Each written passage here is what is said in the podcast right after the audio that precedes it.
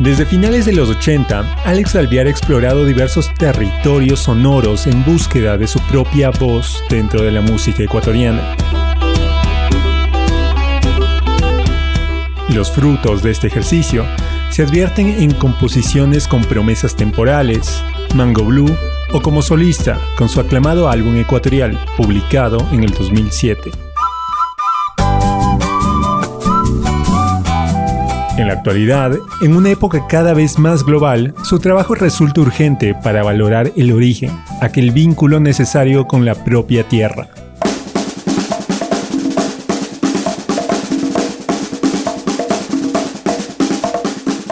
Así nace Guanyukta Tonic, como un nuevo esfuerzo de Alex Alviar por cuidar la cultura local, junto a experimentados músicos, Matías Alviar, Nelson García, Raúl Molina y Juan Ernesto Guerrero. Ellos generan un nuevo diálogo entre la tradición musical ecuatoriana y géneros contemporáneos como el funk, jazz, rock, reggae y blues. Su primer EP, Guanyukta Tonic, publicado en 2017, da cuenta de esa búsqueda.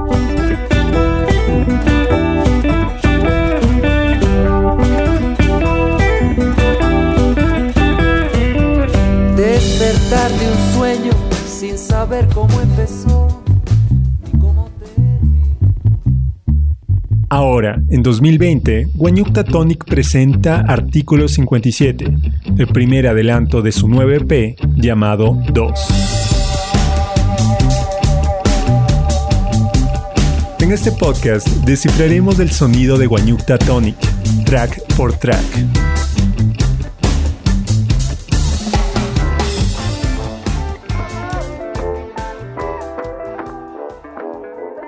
Guanyukta Tonic, los inicios.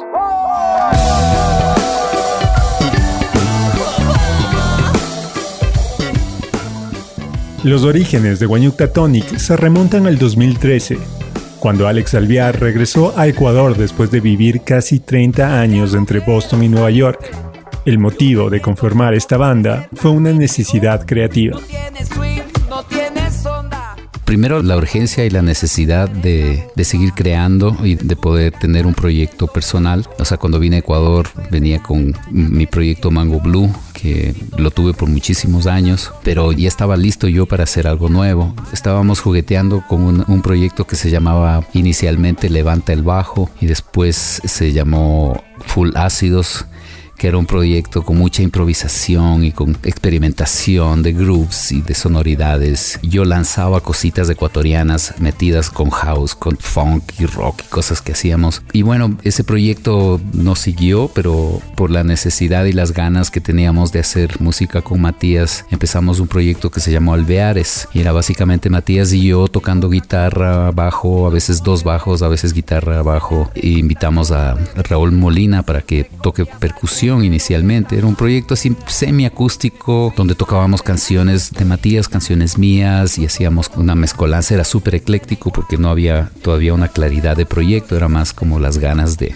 de tocar juntos. Y poquito a poco empezaron a, salir cosas en ese formato íntimo que de alguna manera recordaban la historia que vivimos con Levante el Bajo y Full Ácidos. Y bueno, cuando ya empezamos a incursionar un poquito por la vena ecuatoriana, es cuando sentimos que nos hacía falta un poco más de texturas sonoras, de, recursos. Entonces ahí fue cuando se incorporó por primera vez ya este concepto de Guanyukta Tonic, llamando a, a Nelson García, a Pablo Vicencio en la percusión, Raúl de tocar percusión se pasó a la batería y necesitábamos un, buen guitarrista. Eh, entonces llamamos a Andrés Novoa y básicamente nace así esta, esta búsqueda, ¿no?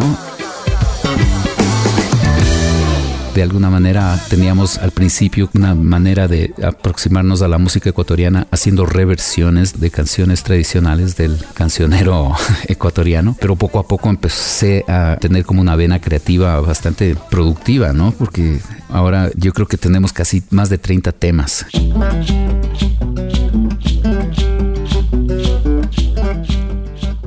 Y mi idea siempre ha sido la de tratar primero de encontrar una voz propia y también no quedarme limitado, por así decirlo, en un solo estilo, sino también juguetear y ver cómo podemos hacer mezclas de cosas que tal vez no son tan afines a primera vista, pero que se encuentran estas conexiones que son tan lindas, ¿no?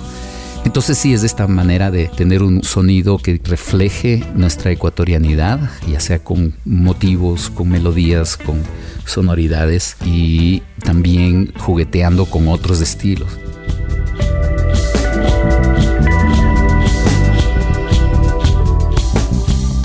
Yo venía en Estados Unidos, que viví casi 30 años entre Boston y Nueva York. Yo sí trabajé mucho, mucho como gestor como gestor cultural. Yo trabajaba para una organización que se llama Inquilinos Boricuas en Acción, que tenía un departamento cultural. Mi día a día y mi arroz con frijoles, por así decirlo, lo conseguía gracias al trabajo de gestión cultural. Y mi idea cuando ya decidí regresar a Ecuador, yo pensé que iba a trabajar de gestor cultural y que iba a tener mi música así como en Estados Unidos. O sea, la música está ahí, es un espacio súper mío, pero que con más de 20 años de gestión cultural yo iba, o sea, iba a llegar acá y me iban a decir, por favor, ven, y, pero no fue así. Entonces la necesidad de tocar y de hacer música era, era muy grande para mí y viendo que ya este camino de la gestión cultural no iba a ser un, camino viable, entonces ya me puse el sombrero, la gorra de músico ya y fue como en el 2013 que regresé a Ecuador.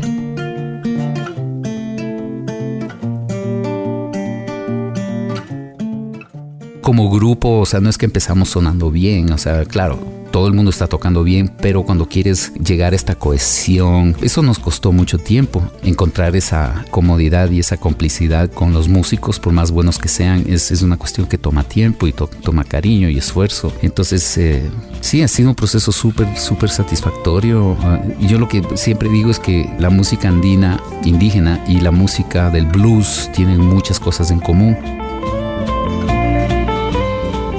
creo que ya tenemos una identidad sonora, ¿no?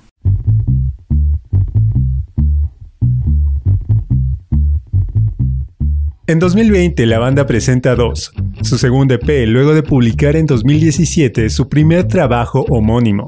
Entre los cambios, la banda pasó de sexteto a quinteto. Sin la percusión de Pablo Vicencio, quien viajó fuera del país, la banda se adaptó a este nuevo formato tenemos un formato nuevo y estoy muy contento con este formato, ¿no? Tiene un poco más de rock, ¿no? Tiene un poco más de así de garra, pero también hay como más diálogo entre los instrumentos.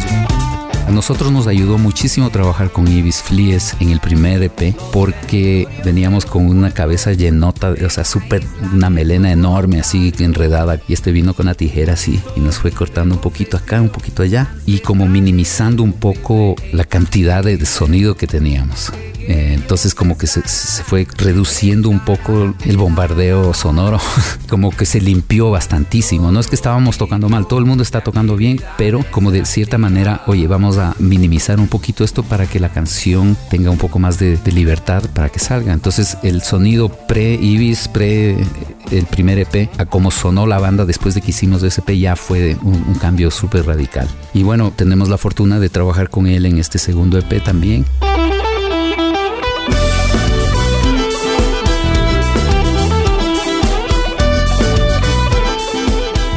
Nombre es Ibis Flies, soy productor de música, eh, hago gestión de cultura también cuando puedo. Yo a mi Colorado querido lo conocí hace años porque pues yo tengo una amistad de muchísimo tiempo con Hugo Hidrobo, con Rocío, su mujer, Rocío Bermeo. Entonces cada vez que Alex venía al, al Ecuador, pues visita obligada a Hugo y ahí nos fuimos haciendo amigos. Y además coincidía que en esos años, en ese momento pequeño Matías, ahora el bajista de Wanyuk Tonic, hijo de Alex, este Matías era mi alumno de bajo. Entonces venía el Alex y, Matías era como poco tímido en mostrarle a su papá lo, lo bueno que era y entonces también era un tema de, de, comunión con Alex, hablar de Matías y bueno, qué sé yo, luego terminamos haciendo un show a tres bajos que fue muy lindo incluso así se fueron explorando las propuestas, como Banyukta mismo, ¿no? Haciendo conciertos de improvisación a tres bajos, jugando ahí, hasta que se fue armando este proyecto. En el EP bueno, en los dos EPs de Guanyukta Tonic y en este que se llama Dos, yo hago el papel de productor musical, tomando unas decisiones para la dirección artística, para consolidar el sonido como banda, bueno, pues hacer la grabación, revisar el repertorio, hacer toda esa vuelta.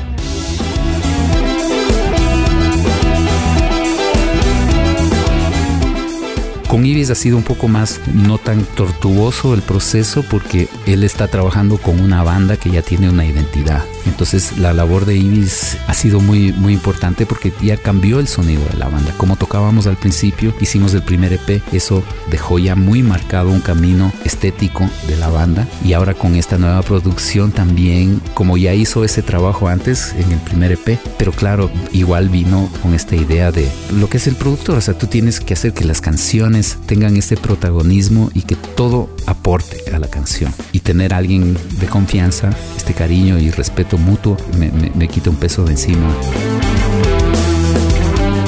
Yo lo respeto muchísimo y desde hace años como músico, ¿no? Es un bajista súper bueno, compositor, arreglista, productor.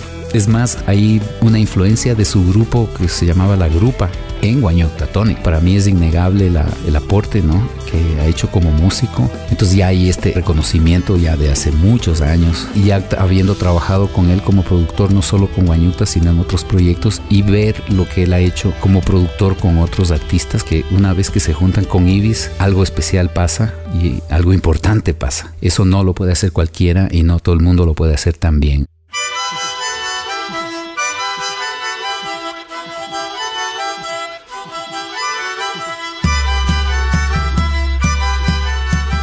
Creo que musicalmente y sonoramente vamos a encontrarnos con un proyecto completamente distinto al primero. El primero es limpio, es súper prolijo en cuanto al sonido. Lo grabamos en partes. Primero grabamos el bajo y la batería, después yo grabé las guitarras. En cambio, este nos metimos en un estudio todos a tocar juntos de una, o sea, el sonido de la banda ya en vivo, que te cambia muchísimo el, sabor, ¿no? Te cambia el espíritu también de la manera como estás tocando. Creo que tiene mucho más filo esta producción, por la crudeza esta de, estar tocando todos juntos a la vez.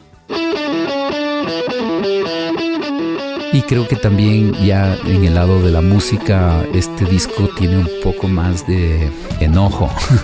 Hay más temas de denuncia y de confrontación, por así decirlo.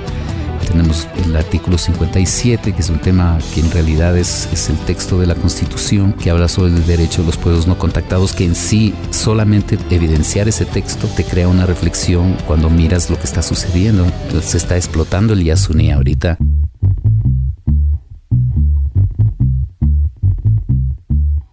Artículo 57 es el primer sencillo de dos. Alex comenta el origen de su letra y música.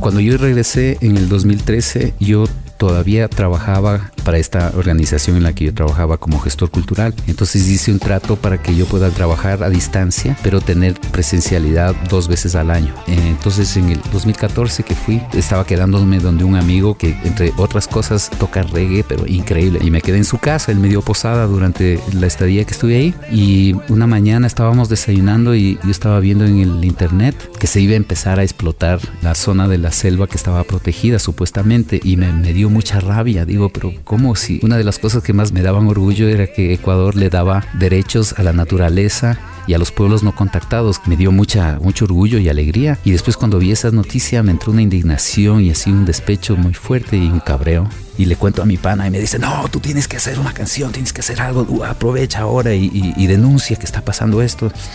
Entonces empecé a pensar y empecé a trabajar en las letras. Y siempre me da mucho miedo el panfletarismo, ¿no? El hacer panfletos políticos. Pasaron varios días y no me salía nada. Alguien posteó el artículo 57 y empezó así de una manera muy loca a entrar en una melodía y, y es la cosa, es el texto más antipoético posible y de repente le logré juguetear ese texto con una melodía que encajó perfecto yo soy muy admirador de Bob Marley. Él tiene una canción que se llama War, que es con ese ritmo de steppers, ¿no? Y ahí fue como, como me vino la idea de hacer un tema en ese, con ese ritmo, pero con la letra que funcionó increíblemente. Yo no, hasta ahora no entiendo cómo me salió eso porque no me esperaba. La gente a veces, si no explico que es el texto de la Constitución, piensan que yo escribí esa letra, entonces es muy, muy loco. delito de etnocidio que será tipificado por la. En ese tema lo único así que tira un poco para la yacta es la melodía que hace la guitarra principal en varias instancias. En el intro y hay un interludio que yo lo había oído como un... porque dice la, la línea es...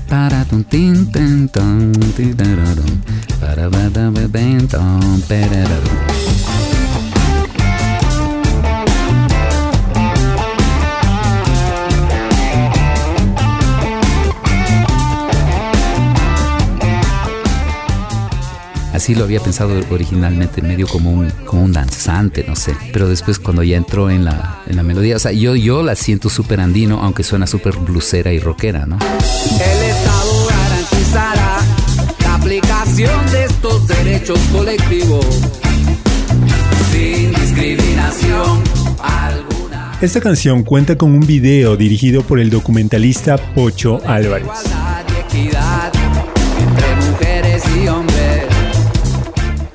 Video, que es nuestro primer video, así, videoclip, si se le puede llamar así. Yo conocí a Pocho Álvarez por su trabajo primero y después nos conocimos en una reunión y conversamos un poco y, él me dijo, pucha, algún rato sería de hacer algo chévere así juntos, ¿no? Y pasó el tiempo y cuando ya teníamos la música grabada y todo, se me ocurrió contactarlo y decirle, Pocho, no sé si te interese, tengo este tema y le mandé la música y él enseguida respondió y dijo, brother, esto va y vamos a hacer algo y voy a, voy a montar algo, porque Pocho tiene una, una conexión muy profunda con los pueblos amazónicos, entonces fue una afinidad así de una y fue la cosa más violenta porque en una semana nos tenía el video ya hecho, o sea, y conceptualizado y todo. Mi nombre es Pocho Álvarez, soy cineasta, me dedico al cine desde ya bastante tiempo bastante tiempo, es algunas décadas. Mi vinculación con el mundo, con el universo de las comunidades indígenas data de mi infancia cuando le acompañaba a mi padre a realizar sus trabajos. Él era médico y atendía a las comunidades indígenas en Chimborazo, en Imbabura. Ese fue mi primer contacto.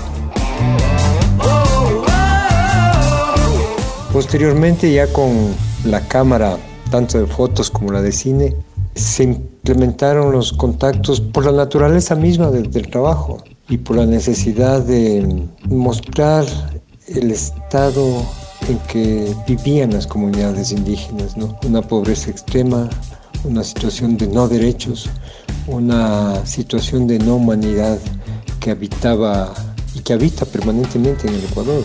Una suerte de desamparo en la que viven las comunidades indígenas.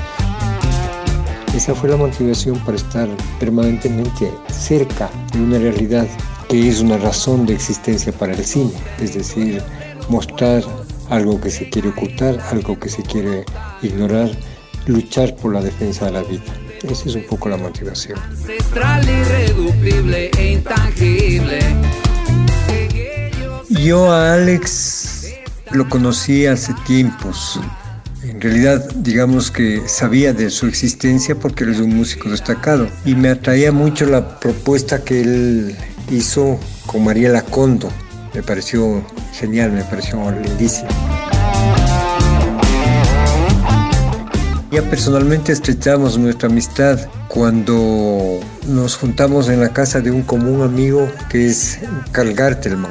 Ahí pude darle un abrazo y demás. Ya la propuesta de Guanyukta Tonic lo conocí cuando el propio Alex me habló sobre este trabajo que venía realizando. Y también lo había conocido un poco antes, tal vez por uh, un amigo común que es músico y que trabaja con Alex, que es Nelson García. A través de esos dos contactos de esos universos conocí la propuesta de Guanyukta Tonic.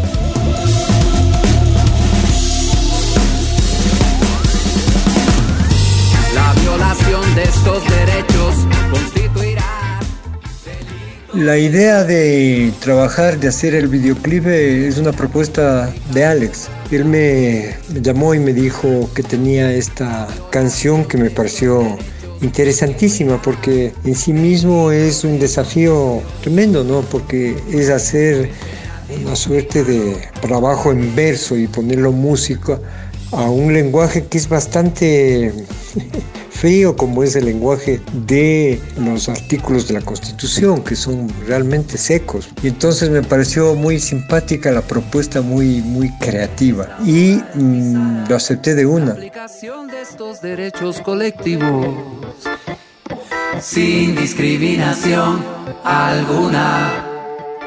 Lo acepté de una como te dije primero, porque me atrae siempre colaborar con la inquietud de los realizadores, de los creadores. Y en este caso, por supuesto, con Alex, no dudé una, un solo momento. Era un desafío grueso porque igual que para él montar la canción, las notas, una propuesta, una melodía, debe haber sido muy complejo. Igual hacer una propuesta de video, de un videoclip, también era un desafío que me gustó asumirlo, ¿no? Construir el relato visual, el relato de imágenes del videoclip fue un reto porque esto supone tener eh, imágenes de los pueblos de la Amazonía, de los pueblos no contactados, y si no, al menos hacer referencia a ese universo, ¿no? Hacer referencia a, a todo lo que significa esa realidad.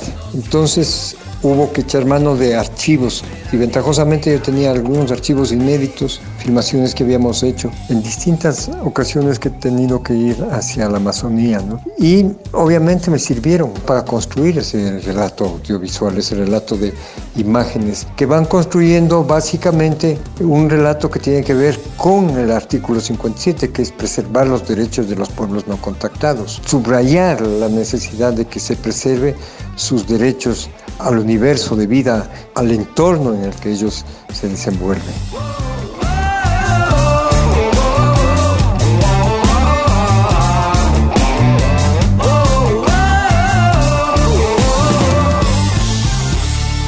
¿Qué es lo que se busca con todo esto?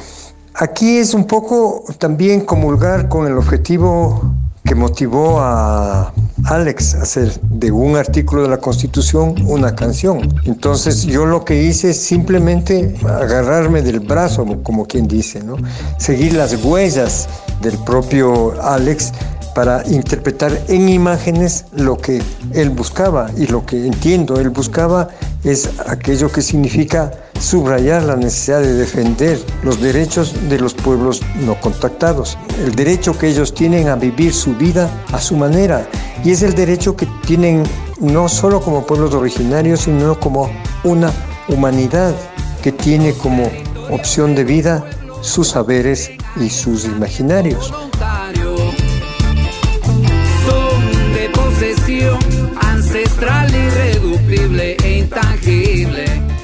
Nosotros como otra sociedad debemos respetarles y tenemos que respetarlos y al mismo tiempo debemos exigir que el Estado respete a esos universos, no intervenga a través del apetito de la industria, a través del extractivismo, a través de la minería y a través del petróleo que han hecho tanto daño a esos pueblos, inclusive que los han extinguido. Entonces eh, es parte de un grito, digamos así, si cabe el término, de defensa de la vida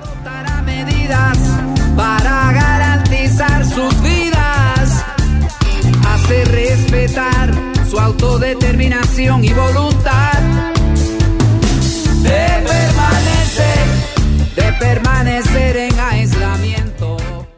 El hecho de no haber compuesto una letra, sino de haber presentado así súper frontal, palabra por palabra, el texto de este artículo, es muy efectivo en la reacción que la gente tiene, ¿no? Porque es una ley, es algo que está inscrito en nuestra constitución y que se le está violando completamente y sin necesidad de yo decir traidores, el artículo por sí solo ya habla. delito de genocidio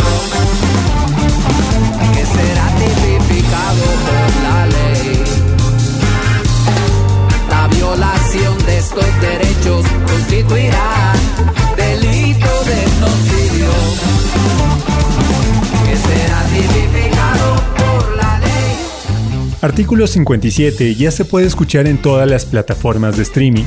En los siguientes episodios seguiremos repasando el sonido del nuevo EP 2 de Guanyukta Tonic, canción por canción. El resultado final se revelará en los próximos meses. Alex Alviar nos comparte su sentir sobre este trabajo. Estoy súper orgulloso. La banda suena mejor que nunca. También haber grabado en La Increíble Sociedad ha sido una experiencia increíble. Pero estoy sumamente orgulloso del, trabajo, ¿no? De, lo que se ha logrado. Está, me estoy ya comiendo los dedos de la impaciencia ya desde hace meses que quiero que salga esto ya. Eso es algo que puedo escucharlo una y otra y otra y otra vez y no me canso. No descubro los errores que normalmente en el pasado descubría en, en otras producciones, ¿no? de igualdad y equidad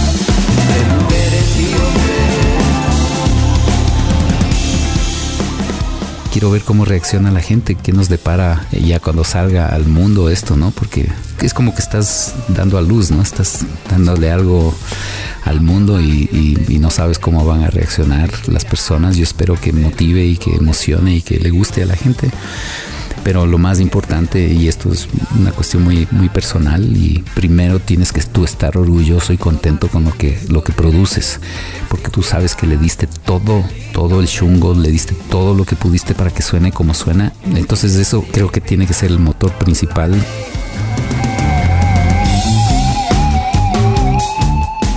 Lo que importa es que hemos creado algo de lo cual nos podemos sentir muy orgullosos.